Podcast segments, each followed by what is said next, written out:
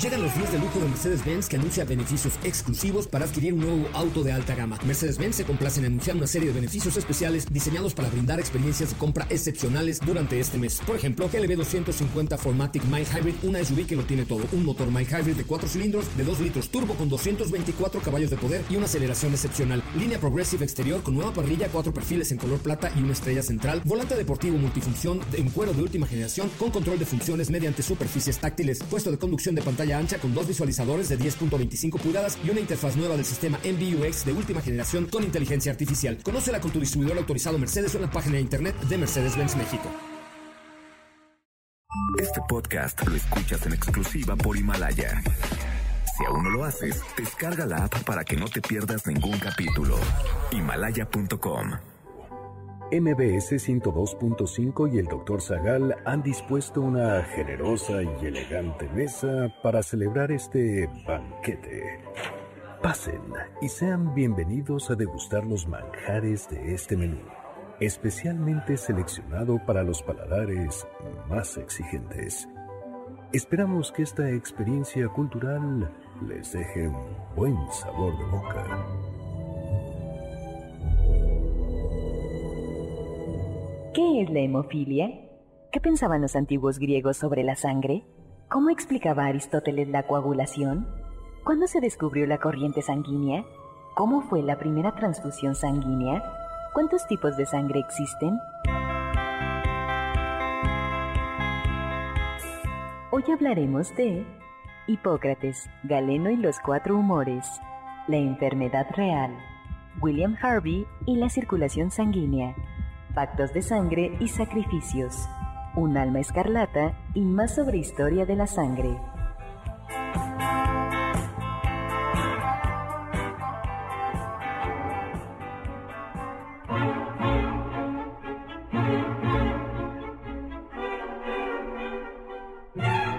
La sangre es un mar inmenso que baña todas las playas.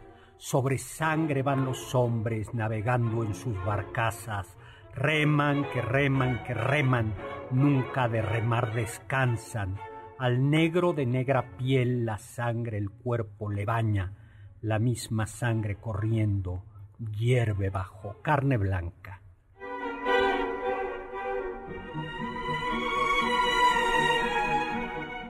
Hola, hola amigos y amigas, ¿qué tal? Soy Héctor Zagal y estamos aquí en MBS Noticias como todos los sábados a las 5 de la tarde en este banquete que hemos titulado Un banquete sangriento y sangrón, un banquete sobre historia, mitología y literatura de la sangre.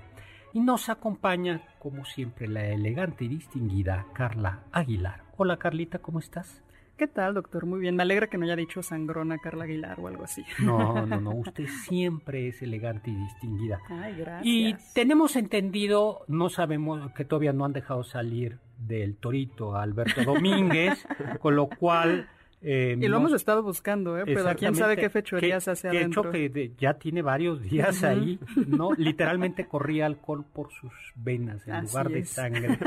Pero eh, en su lugar tenemos hoy como, ¿cómo se dice? A un eh, maestresala sustituto traído literalmente desde Australia para este viaje, Héctor Tapia. ¿Cómo estás, Héctor Tapia? Muy bien, doctor, muy descansado Estoy tranquilo. Híjoles, lo que es ser medio mi rey. Estabas en la en Australia, ¿no? Así es, fui en un viaje aventurero. Ah. No, en realidad, seguro se imaginan en la jungla o...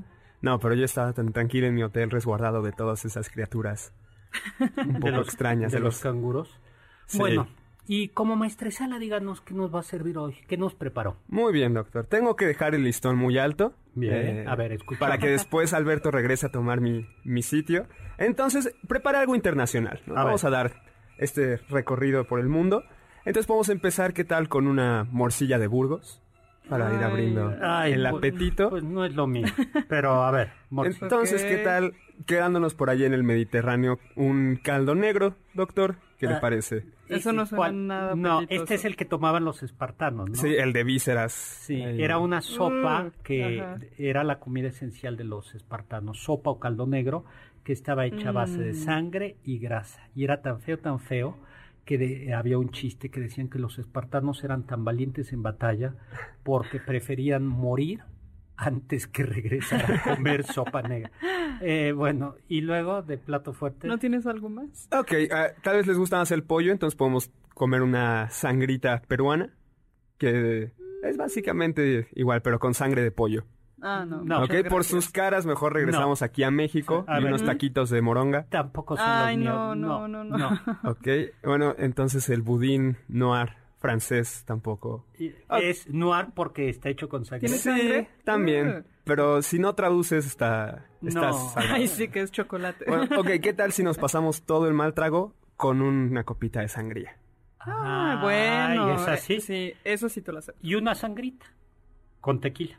Ah, muy bien. Eso no está nada mal. Oye, pues la sangría está bien. Pues, pues mira, tienes que pensar que Ah, tienes que invitarnos, o sea, despertar el apetito. Creo que hoy fue mi último día como maestro.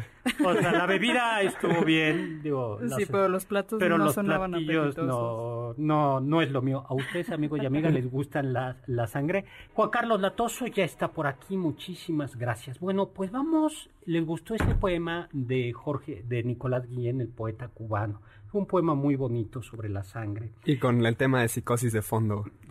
realza. Sí, le, dio un realce pues muy La sangre goza, yo creo que de una consideración eh, líquido precioso, agua preciosa, le decían los antiguos mexicas, eh, y, goza de una consideración especial en todas las religiones. La religión cristiana, eh, tanto los católicos como los ortodoxos, y los coptos, el centro de la liturgia católica es la transustanciación, es decir, cuando el pan de trigo se convierte en la carne y cuando el vino se convierte en la sangre de Cristo. Una metáfora tan fuerte que uno de los evangelios dice que cuando Jesús le dice a, sus, a, los discípulos, si no comen y beben de esta sangre, no serán dignos de mí, eh, eh, la gente se aleja, ¿no? Porque beber la sangre es doblemente fuerte para un judío, porque los judíos tenían prohibido comer, beber, comer sangre, y por otro lado Jesús está ofreciendo sangre eh, como alimento. ¿no? Eso sería algo pagano, ¿no, doctor? ¿Sonaría algo que harían otras religiones, por ejemplo? Y yo creo, sí, por eso es muy provocativo. Sangre, ¿a ti te gustan las alegrías? No tanto, doctor, ahora que... o sea... Pero, la, pero no les haces el feo. No, no, ya. ¿Tú? no, me, gustan bastante, doctor. Sí, pues mira, a ver, este, este, este platillo te faltó para que veas cómo el postre se le sí, sí, es, eh, según Fray Bernardino Sagún, los antiguos mexicas hacían a partir de las semillitas de la alegría, del amaranto, figuritas de dioses. Hasta ahí vamos. Hasta ahí suena bien, todavía apetitoso. Sí, amasadas con sangre de sacrificado. Mm, yo creo que mejor un flan. O con sangre. bueno, es, aparece la, la, sangre, por supuesto.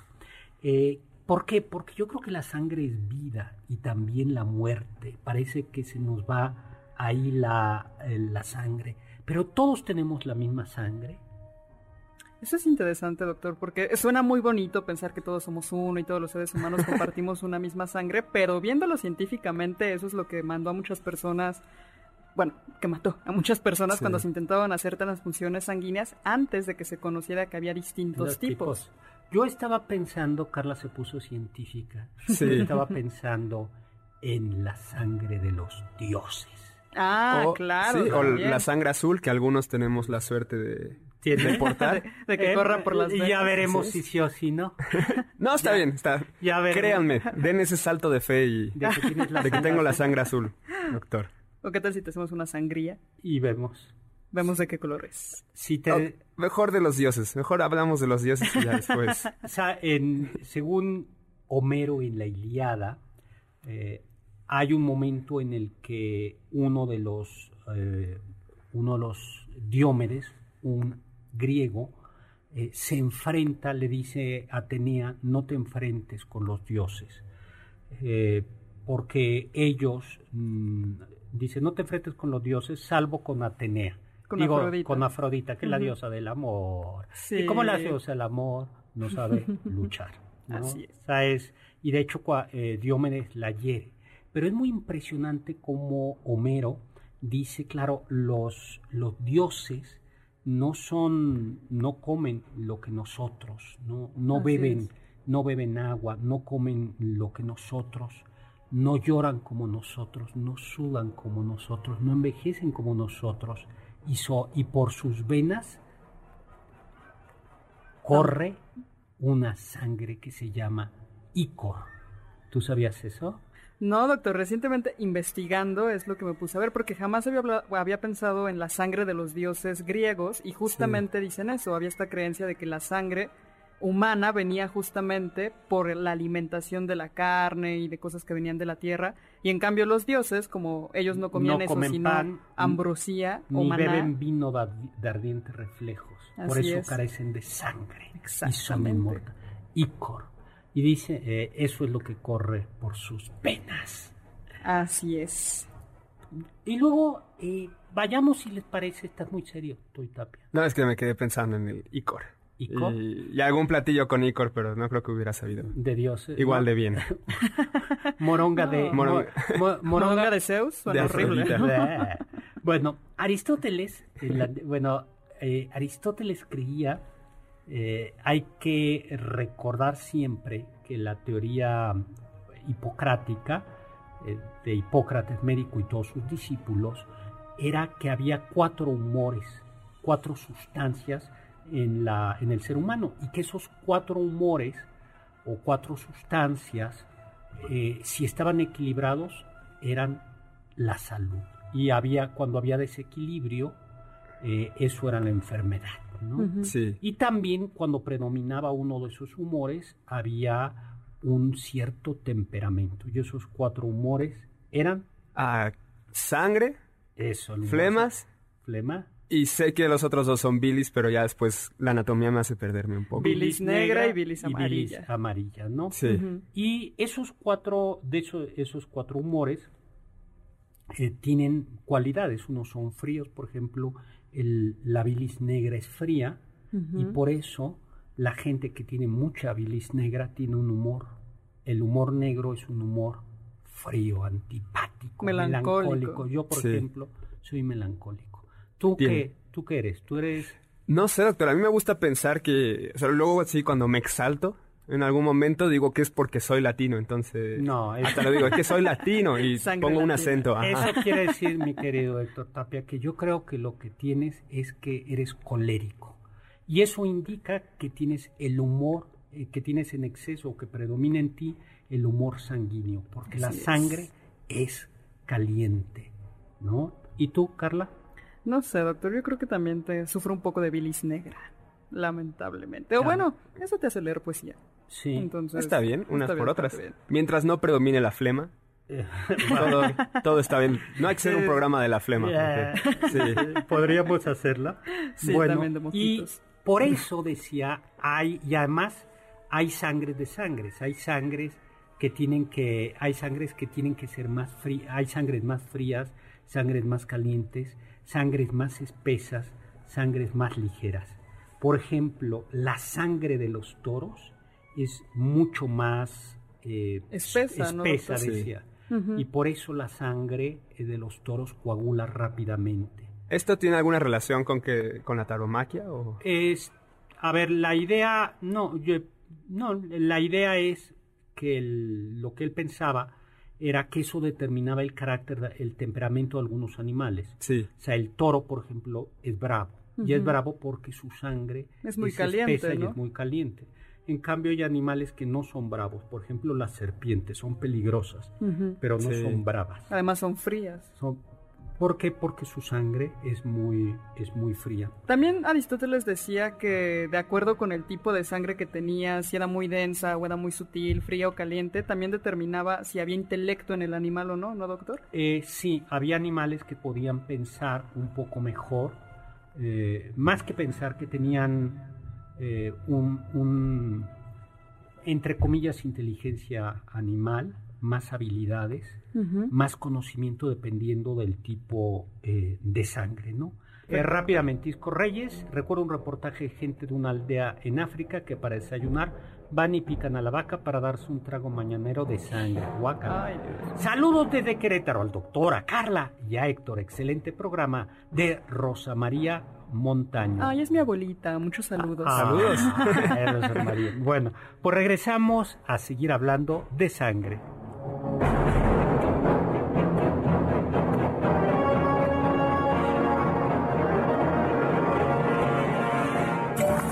Del diccionario del doctor Zagal. La palabra hemorragia se compone del griego aima, que significa sangre, y de ragia, que indica un anormal o exceso flujo o descarga de fluido.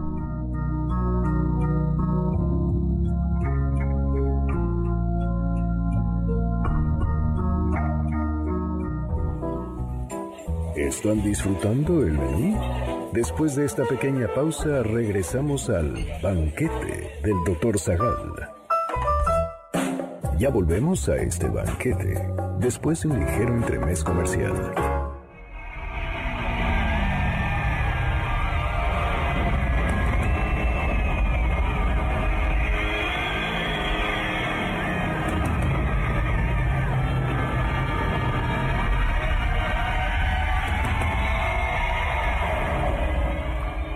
Estamos de regreso. Soy Héctor Zagal aquí en MBS Noticias, como todos los sábados a las 5 de la tarde, en este banquete sangrón y sangriento. Sí. ¿Y qué estamos escuchando hoy? Esta sí es música del diablo. Ay, algo así, doctor. Se llama Raining Blood de Slayer. Pero es un, un cover que le hicieron, un cover instrumental. Y, y ya no quiero saber cómo es el original. E- Era de esas canciones en estos videojuegos donde tienes una guitarra de las más difíciles. Doctor, fue lo que esta Es canción verdad. me inspiró a no seguir mi camino por la música. Me inspiró, no sé. Sí, ni por los videojuegos, Bueno, en ese sentido. bueno. eh, César Martínez, doctor, el jugo de Betabel cuenta es un vampiro, ¿no? No. Oye, es un vampiro vegano. Luego, eh, Juan Carlos Latoso, en mi ex oficina había unas víboras que sí eran temperamentales. Isco Reyes, en Japón eh, tienen la creencia de que según tu tipo de sangre es tu personalidad. A, B, creativos, B, alegres, tipo O, enojones.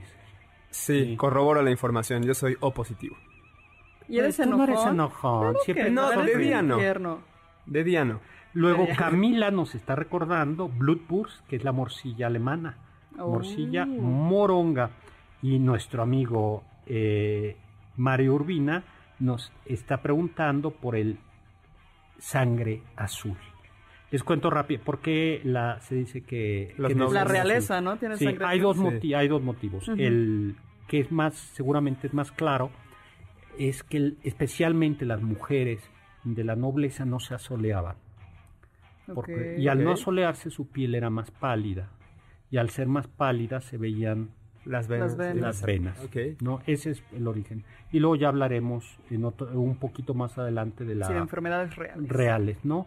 Y luego eh, lo del relleno negro. No, el relleno negro Ah, sí, ¿no, no lleva sangre, doctor? no nada. Tiene Pero que a usted le gusta, ¿no? a mí me gusta. Y me- mi- a mi madre, que tampoco le gusta y que me esté escuchando, la, no, no le puedo convencer de que el relleno negro no lleva nada de sangre. El relleno negro es, está hecho fundamentalmente, estoy diciéndolo de una manera muy simplificada, a, ba- a base de un, se llaman recados, un recado negro hecho a base de tortilla quemada, algo de tortilla quemada y chiles, ¿no? Y chiles ahumados, ya se me hizo agua la boca. Entonces es una salsa negra, es Ah, un pariente, vamos a ver, es un primo lejano del mole negro, porque es mucho más ligero. Y se pone pavo, se puede poner re- rebanadas de pavo, y but. El but es un tipo de picadillo, ¿no? Como una albóndiga mm, de picadillo, por así decirlo. Y dependiendo del gusto se le pueden agregar unas rebanaditas de huevo cocido. Y es sublime. El relleno negro se puede, se, en realidad el mejor se cocina bajo tierra en pif, ¿no? Y no lleva, lo que sucede es que en México decimos rellena, eh, pero el relleno, relleno es la moronga, pero no, no tiene que ver eh, nada. Bueno, pues vayamos al linaje, ¿no? Pues en la tradición homérica y en otras tradiciones, las virtudes, los pecados, los defectos se eh, transmiten de padres a hijos a través de la sangre. ¿no? Y se creía que era el varón el que transmite, porque es el varón, es una idea que está presente en muchos autores griegos, siembra eh, en la mujer, y así como decía Aristóteles, y así como el roble es roble, independientemente de la tierra en la que siembre, eh, el varón es el que transmite las características fundamentales, no todas, pero las fundamentales, eh, al sembrar en la mujer que de alguna manera eh, tiene un papel no exclusivamente pasivo, pero sí, pero sí muy pasivo en la reproducción. Y por, ese, por eso el linaje se transmite por los padres. Eso de sembrar suena muy poético, porque yo había escuchado la frase, pero era como, te echo a perder tu papá. Entonces, eso de sembrar. ah, ya te echaron a perder. Pues es que depende. Si la semilla es mala, mi querido doctor Tapia, en la dirán es malo. Si el grano es malo, saldrá árbol malo. Así es. Sí, por eso por fortuna, Sí, por eso no. Por fortuna sabemos que no es cierto, Y que tú eres malo no porque tus padres sean malos, sino que tú te echaste a perder solito. Por tomar sangre. Por, no sé por qué, pero te habrás Pero no en todas las... No en todas las... Sí, no en todas las culturas se ha presentado esta, esta importancia del hombre, ¿no, doctor? Porque, por ejemplo, en la tradición judía eh, es la madre la que va pasando esta, esta característica de ser judío. Es una religión matrilineal donde la mujer es quien hace a los hijos judíos y el padre, aunque sea judío, él no puede pasarlo. Sí, transmite la madre transmite la madre. Por eso es muy curioso y por eso siempre ha sido tan desconcertante las, las dos genealogías de Jesús en el Evangelio, porque son, son genealogías en las que se habla de por padres, ¿no? Eh, ese es Sí, ahí hay algo, hay algo extraño, ¿no? Oiga, doctor, y hablando de linajes, a ver. tengo dudas. Se está poniendo mucho de moda esto de que te hacen como un estudio o de sangre o con tu saliva y te pueden decir así que tienes 0.07% de porcentaje de Pakistán o, de algún país así. Es más bien de razas, ¿no? Sí, como que te dicen, sí, justo como un 20%, no sé, creo que los estadounidenses son los que más se lo hacen y Cherokee, 20, 40% irlandés, ese tipo de cosas también. Pues yo, sí, ¿cómo se llaman? Eh, que es un estudio genético, ¿no? Sí, es un estudio genético. Pues yo me lo hace un día, ¿no? Sería interesante, ¿no? A ver cómo hasta dónde llega. Dicen que en, en, México hay una, eh, hay una parte importante de la población que tiene sangre, que es afrodescendiente, porque hubo, mm. hubo un importante número de esclavos negros aquí, ¿no? Eso, pero está... Y mm, lo que yo sí, Sí, pues vamos a hacerlo. Hay que hacerlo todo. No sé, porque una vez caro? Supongo que sí. Sí, seguramente es caro. No, ¿Te sirve para curarte de algo? No. No, pero tal vez me diga que sí, como que tengo descendencia bávara y puedo transmitir mi, mi pasaporte no, alemán. Eso no se transmite así de fácil. Se puede intentar. No, tiene que ser por... La peor lucha es la que... No, no, no, no, no, no sé. Chavilla. No, eh, bueno, y el que pone, hay un nazi Julio Streicher, que, murió en 1946, que era eh, el editor de un, y de un, diario de Sturmer, en, donde decía que, mm, bueno, glosa esta idea de la sangre sucia, para que se den cuenta. Dice, eh, el semen masculino, ojo, esto lo dice Julio Streicher en esta locura nazi. ¿no? El semen masculino es absorbido totalmente en parte por la matriz femenina, pasando hacia su sangre. Un único coito de un judío con una mujer aria basta para envenenar su sangre para siempre. Aunque se casara con un hombre ario, yo nunca más ya nunca más podrá tener niños arios puros, sino solo bastardos en cuyo pecho residirían dos almas. Bueno, pues qué Qué horrible idea. Sí. o sea, es estupidez y qué inmoralidad, ¿no? La idea de la sangre, o sea, es, pero más en pleno siglo XX, atentando contra toda experiencia, evidencia científica, esto de la sangre sucia, ¿no? A mí se me hace curioso, doctor, que para, eh, eh, justo como esta idea que, que se delimitó, pasó a cuentos infantiles, entonces muchos padres de, de mi generación eh, le leían a sus hijos antes de dormir la historia la sangre sucia, pero en Harry Potter, que se supone que los magos que sus papás son muggles, o sea, personas que no, que no tienen magia, son de sangre sucia. E igual en la escuela los discriminan, los ven feos, los tachan pues, de lo peor porque dicen, eres sangre sucia, inmunda. Así le dice Draco a Hermione. Y toda la película se supone que Voldemort busca acabar con ellos, ¿no? O sea, se planea hacer una suerte de holocausto contra esas personas que son impuros. De sangre sucia, entonces sí, hasta los niños nos atormentaron. y fíjate lo que nos dice Ah, Just A. Hola, doctor Zagal. Animales como los crustáceos tienen sangre azul porque tienen cobre unido a la hemocianina, proteína de la sangre, y en mamíferos como nosotros es roja porque tienen hierro unido a la hemoglobina. Saludos. Y es cierto, la mm. gente que tiene mucho hierro tiene la sangre más roja. Pues nos tenemos que ir eh, a, un corte y a nuestro regreso seguiremos hablando sobre sangre y sangrones.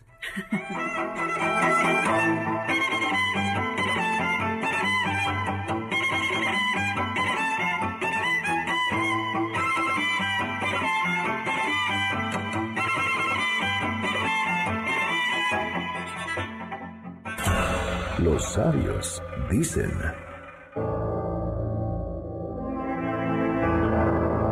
Cuando yo llegué a ver a mi hijo, estaba tumbado en mitad de la calle. Me mojé las manos de sangre y me las lamí con la lengua, porque era mi sangre. Bodas de sangre, Federico García Lorca.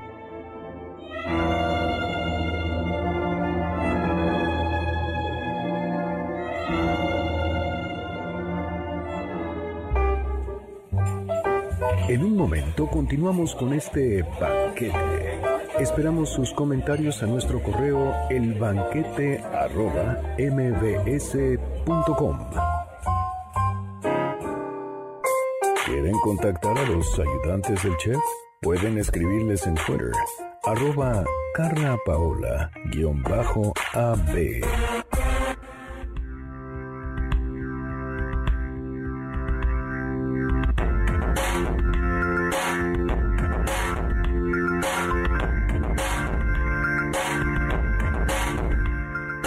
estamos de regreso. Soy Héctor Zagal aquí en MBC Noticias en este banquete sobre historia, leyendas, mitos, dioses de la sangre. Me acompaña, como siempre, la elegante y distinguida Carla Aguilar. ¿Qué tal, doctor?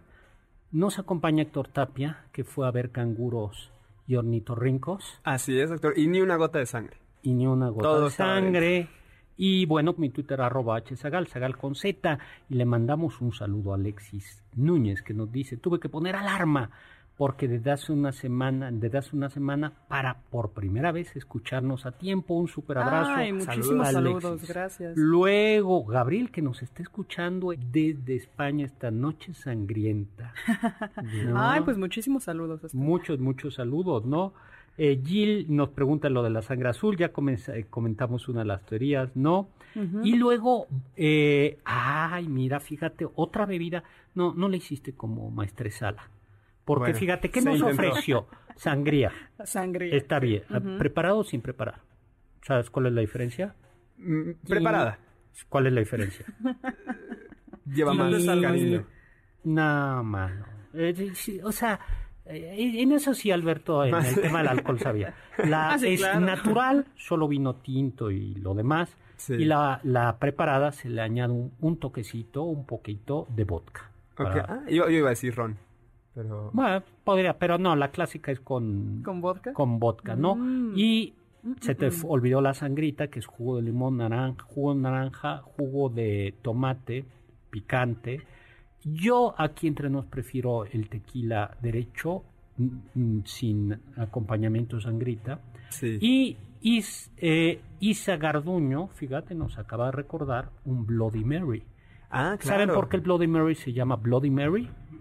Por... Ay, no me acuerdo. María Tudor. Ah, sí, porque en, en entre comillas, no porque le gustara a la reina, a, la reina María, ¿no? Eh, María Tudor, eh, hermana, hija, eh, hija de Catalina de Aragón y de Enrique VIII, cuando sube al trono, es pone orden y persigue a los no católicos, ¿no? Y intenta restablecer el catolicismo en Inglaterra muere, eh, muere y se le conoce como María Sangrienta. Y ella, y aludiendo a eso, se hace esa bebida que es eh, ginebra o vodka, ahora mismo no recuerdo. Me parece que es vodka. Jugo, es, vodka. ¿verdad? jugo, de tomate, y, un apio. Un apio y puede llevar una pringuita de un golpecito de salsa tabasco. Y que dicen algunos que es una alternativa de desayuno. Se puede desayunar o Bloody Mary o mimosa. Unos huevitos mejor. Bueno, también, pero, también es una opción. Oiga, doctor, ¿no le estaba pasando a nuestros escuchas lo de que a mucha gente le pasa que cuando ve sangre se desmaya? No sé si al escuchar también se genera el mismo efecto. Fíjate que les cuento una... ¿A ti te da miedo ver sangre? No, porque no la he visto. Tantas historias me han contado que prefiero mejor nada más voltear. Pero a veces veo una costra y sí digo... Sí, las costras dan más, ¿A ti? Con mi sangre no tengo ningún problema. Sin embargo, ver la sangre de alguien más, como si, si me concentro mucho y pienso como sangre, su herida, me mareo. No sé, yo sí me caigo. Fui, les cuento una anécdota real. Fui hace tiempo a donar sangre. Suelo ir a donar sangre regularmente. Y no es que me haga ilusión, y tampoco me desmayo, o sea, ya soy donador frecuente y listo. Y ese día, en el Banco Sangre, había varios policías federales, así grandes, fuertes, tal, porque habían baleado a un agente y entonces oh. iban a donar sangre. Pues lo sorprendente era que estaban espantados. Ah, sí. O sea, pero asustados y salió uno de ellos después de donar sangre, pálido, pálido. Y otros dos decían, no, yo no, yo mejor no. Y entonces era impresionante porque... El contraste, ¿no? O sea, es gente que está dispuesta a arriesgar su vida, que, que no le tiene miedo a las balas, o bueno, le tendrán miedo, pero... Es, y, y sin embargo estaban aterrados con la aguja. Fue una cosa que... que, dices, a, mí me sorprendió porque dices que... pero bueno, y esto tiene que ver seguramente con... Doctor, rápidamente, eh, Lourdes Gutiérrez de la Ciudad de México nos manda muchos saludos, dice que le interesa muchísimo el tema, y si podríamos comentar algo sobre la limpieza de sangre en España. Sí, ah, pues la pureza de sangre consistía, es otra de las idioteces, en como hubo em, conversiones de judíos forzosas, eh, se les dijo, los reyes católicos le dijeron, no se van, o se convierten, o se van. Muchos se fueron y otros se quedaron. Y a los que quedaron se les consideraba cristianos nuevos. Y se les discriminaba porque... Y luego vino lo mismo con moros. Hubo moros conversos, también luego se les expulsó y creo que esto no fue con los reyes católicos, debe haber sido yo creo que con Felipe, debe ser más tardío, o con Carlos V, y para ocupar ciertos cargos tú tenías que demostrar que no tenías sangre judía ni sangre mora en tus venas. Y se llama ¿Cómo hacías eso? Pureza sangre. Bueno, eh, se ibas a Sevilla, a algunos lugares, y en los archivos se tenía que mostrar que eh, fundamentalmente eran de bautizo, que tu tercera, cuarta, quinta generación eran de judíos, de cristianos viejos. o sea, el acta de nacimiento de tu abuela, el de tu bisabuelo, así.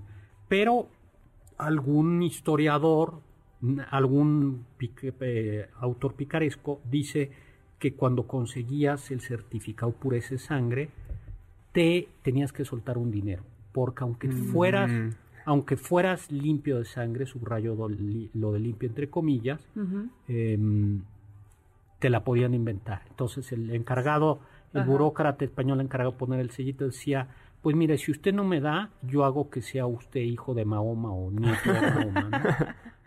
y entonces eso era la pureza de sangre. qué horrible. Era, en efecto, era horrible. No podían tener algunos cargos, eh, ciertos cargos importantes, ¿no? Y además ser cristiano no joven o nuevo, no ser cristiano viejo, te hacía eh, sospechoso de la, para, la, para el santo oficio. ¿no?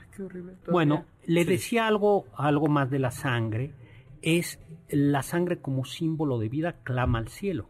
¿no? En, el, en la Biblia, eh, a Caín y Abel, sí, Yahvé le dice a Caín, ¿qué has hecho? Clama la sangre de tu hermano y tu grito me llega desde la tierra, ¿no? Porque has derramado la sangre y la sangre clama.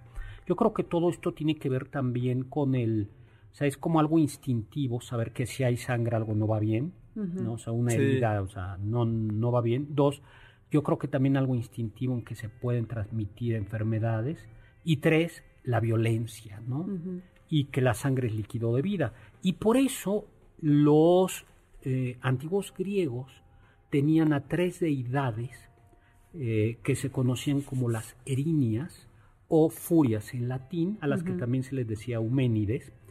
Eh, para tratarlas bonito, para ¿no? Para que no te persiguieran. Como, ay, no, no estás tan Euménides quiere, sí, Euménides es como erinias, es es venganza, ¿no? y Euménides es como la benevolente. las benevolentes, ¿no? Y eran y castigaban a los que habían vertido sangre, ¿no?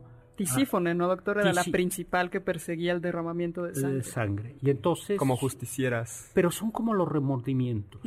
Y había nacido, es curioso, de la sangre, de los testículos de, de Zeus, perdón, no de Zeus, de Urano, cuando Cronos lo castra, de, de los testículos nace Afrodita y de la sangre nacen las erinias. Y se ve que estaban enojadas, ¿no? Sí. Ah, eso me que vi mucho allá en Australia, eran escrotos de canguro. ¿Cómo? viste eso? O sea, eh, en, cualquier tienda de souvenir había muchísimos. No. ¿Escrotos de canguro? Así es, así como los. o sea, ¿podían de verdad o eran una eh, pues, representación? sí, no, sí. Se sentían muy reales. Oh, los tocaste. O sea, los estuviste tocando. sí, los pues, jugueteaste con ellos, wow. Ay, qué bonito ir tan lejos para jugar con los escrotos de un marsupial. Regresamos después de este comentario tan elegante de Toy Tapia.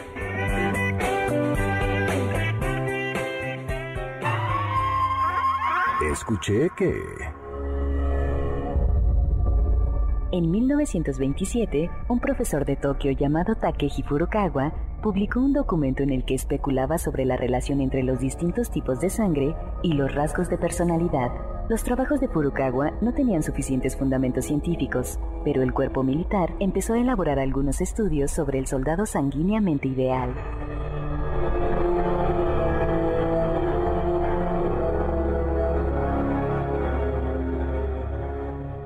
Ponte en contacto con nosotros en nuestra página de Facebook www.facebook.com diagonal Doctor Zagal. ¿Tienen algún comentario? Pueden contactar al chef principal, el Doctor Zagal, en Twitter, arroba hzagal. Hay quien dice que... Una gota de sangre tarda entre 20 y 60 segundos en recorrer el organismo y llegar al corazón. La velocidad varía según la actividad física que realicemos. La sangre puede llegar a recorrer nuestro cuerpo unas 5 veces en un minuto.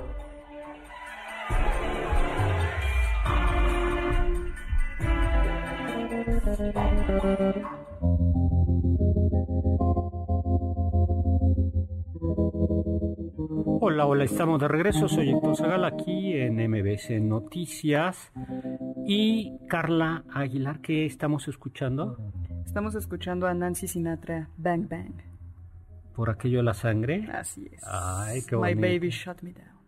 Julián Torres, Julián Torres dice Microbati y yo les mandamos saludos a Carla y a todos.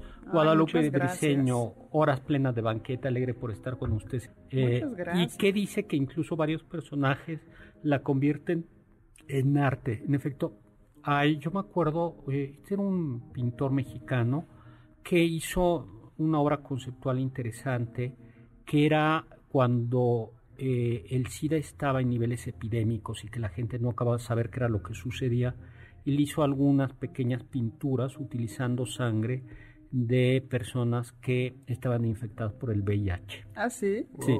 ¿Y se decía en la presentación? Sí, lo, decía. Qué fuerte. Qué, qué, qué, fuerte, ¿no? Y bueno, también tenemos saludos de Aida Rosas. Aida Rosas. Aida, gracias. Saludos. Eh, Aida me regaló unos ungüentos para el dolor de cabeza que han hecho su ah, trabajo. Ah, sí. Doctor, ¿tiene muchos dolores de cabeza? ¿Por qué? Ya casi no. Después de los ungüentos. y también. Ah, Doctor, también decían que luego es un mito urbano que se esparció que inyectaban fruta del súper con sangre de personas con VIH. Sí, entre otras cosas es muy difícil que se transmita. Sí, o que en el metro ponían como alfileres, o en, los cines ponían alfileres. sí, ¿no? También que en las discotecas la gente iba con agujas picando. Ah, picando a la gente. Sí, esas eran cadenas, ¿no? Yo me acuerdo que mi mamá o mi tía sí me llegó a decir, como nunca vayas a esos lugares porque te pican y te pasan todo. Sí. Es más peligroso, yo creo, que comer sin lavarse las manos. Yo estoy de acuerdo también. Bien, luego. Doctor, nos manda saludos Carlos Ari Dávila y dice que le parece un gran programa y que Nesferatu estaría extasiado de tantas. Es que estamos preparando un programa especial para ellos y para los vampiros. Pues vamos a hablar, bueno, Levítico, hablando de sangre, Levítico prohíbe comer sangre. Por eso algunas, algunas congregaciones cristianas, como los testigos de Jehová, no comen tampoco sangre y por eso tampoco los musulmanes comen sangre, ni los, eh, ni los judíos, ¿no? ¿Cuándo fue, eh, bueno, y ahora que hablabas de la primera menstruación, ¿por qué no tocamos ese tema? Es interesante, doctor, porque a lo largo de la historia siempre ha sido considerada como algo sucio, como una suerte de veneno. Por ejemplo, Plinio el Viejo... Dijo unas cosas, Plinio el Viejo dice unas cosas espantosas. Sí, no, increíble. A ver, tú tienes ahí el texto de Plinio el Viejo. Sí, aquí está, doctor. Es una cita de Plinio el Viejo en su Historia Natural. Libro 7, me parece. Pero no se podría encontrar fácilmente nada más maléfico que el flujo de las mujeres. El mosto se avinagra si se acercan. Si los tocan, los cereales no granan. Lo sembrado muere las semillas de los huertos se secan, los frutos de los árboles en los que se han apoyado caen, el lustre de los espejos se empaña solo con la mirada, el filo del hierro se vuelve romo, el brillo del marfil y las colmenas mueren, incluso la herrumbre se apodera del bronce y el hierro, y el bronce toma un desagradable olor. Los perros cogen la rabia al probarlo y su mordedura se infecta de un veneno incurable. Todo eso era la sangre de la menstruación. A mí en España me tocó, y digo, ya nadie se la creía, pero decían que una tortilla de patata no salía bien si la cocinaba una mujer que había menstruado. Y eh, en el Levítico, bueno, el Levítico, eh, este libro de la ley del Antiguo Testamento, también se considera que la mujer que está menstruando eh, es impura legalmente, un tipo de impureza legal que le permite, que le prohíbe tocar objetos sagrados o acercarse al, templo. ¿Tú sabías eso? No, pero me atrevería a decir que quienes lo establecieron eran hombres, ¿verdad? Eh, seguramente. Así creo. Pues, pero qué horrible, ¿no? Bueno, me quedo pensando una mujer judía que está menstruando y de repente le dicen, no, tú no puedes entrar a a la casa de Dios, ¿no? O sea, esa menstruación justamente le impedía acercarse a las cosas sagradas, al santuario, y de hecho tenía que estar recluida, alejada de lo que podrían ser sí, porque además tú te, si tú la tocabas, estabas impuro. Estabas impuro. Pero por eso me cae mejor Medusa, ¿no? Porque Medusa, la de la cabeza de serpientes, eh, tenía, dicen, dos tipos de sangre. Por un lado, una sangre letal y venenosa. Y por el otro, una sangre que daba vida, ¿no? Y cuando eh, Perseo, el héroe, le, le, corta la cabeza a la medusa de la sangre, surge eh, un joven, un, un, joven gigante. Que estaba todo vestido de oro, ¿no? Y también Pegaso, ¿no? Y, en efecto, Pegaso, el caballo alado, ¿no? Y la primera transfusión. Pues dicen que, bueno, yo había escuchado, doctor, algo interesante porque la primera transfusión se hizo en 1665, me parece, un inglés en Oxford. La realizó entre dos perritos, un poodle, que era em, un cachorro, y un perro que ya se estaba muriendo, estaba viejito, y al parecer después de la transfusión, unas horas después, el perrito ya estaba felizmente renovada. Suena caricaturesco eso. Pero allá, por 1667, Jean-Baptiste Denis Luis, eh, médico de Luis XIV, pues hizo una transfusión de una oveja a un humano. El humano no se murió, pero luego intentó repetirla y se murieron y por eso los médicos prohibieron el, las transfusiones. Las transfusiones. ¿Habrá terminado balando el hombre? Habría que experimentar. Oye, pues muchas gracias, pues lo dejamos aquí, ¿no? Claro que sí, muchísimas gracias, doctor. Confiamos que este banquete ha sido un deleite gourmet y cultural. Gracias por escucharnos y los esperamos el próximo sábado con una deliciosa receta que seguro será de su agrado. MBS 102.5 estamos contigo. Este podcast lo escuchas en exclusiva por Himalaya. Si aún no lo haces, descarga la app para que no te pierdas ningún capítulo. Himalaya.com